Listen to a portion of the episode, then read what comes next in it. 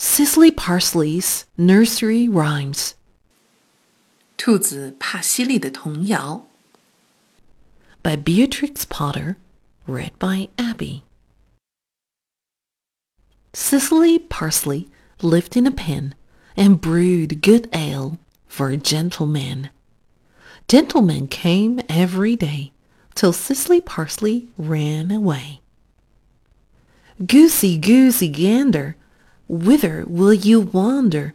Upstairs and downstairs, and in my lady's chamber. This pig went to market, this pig stayed at home. This pig had a bit of meat, and this pig had none. This little pig cried, wee, wee, wee, I can't find my way home. Pussycat sits by the fire, how should she be fair?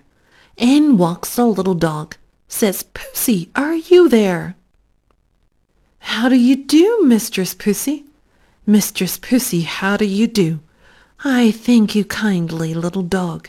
I fare as well as you. Three blind mice, three blind mice. See how they run. They all run after the farmer's wife, and she cut off their tails with a carving knife. Did you ever see such a thing in your life as three blind mice? Bow, wow, wow. Whose dog art thou? I'm little Tom Tinker's dog. Bow, wow, wow. We have a little garden, a garden of our own, and every day we water there the seeds that we have sown.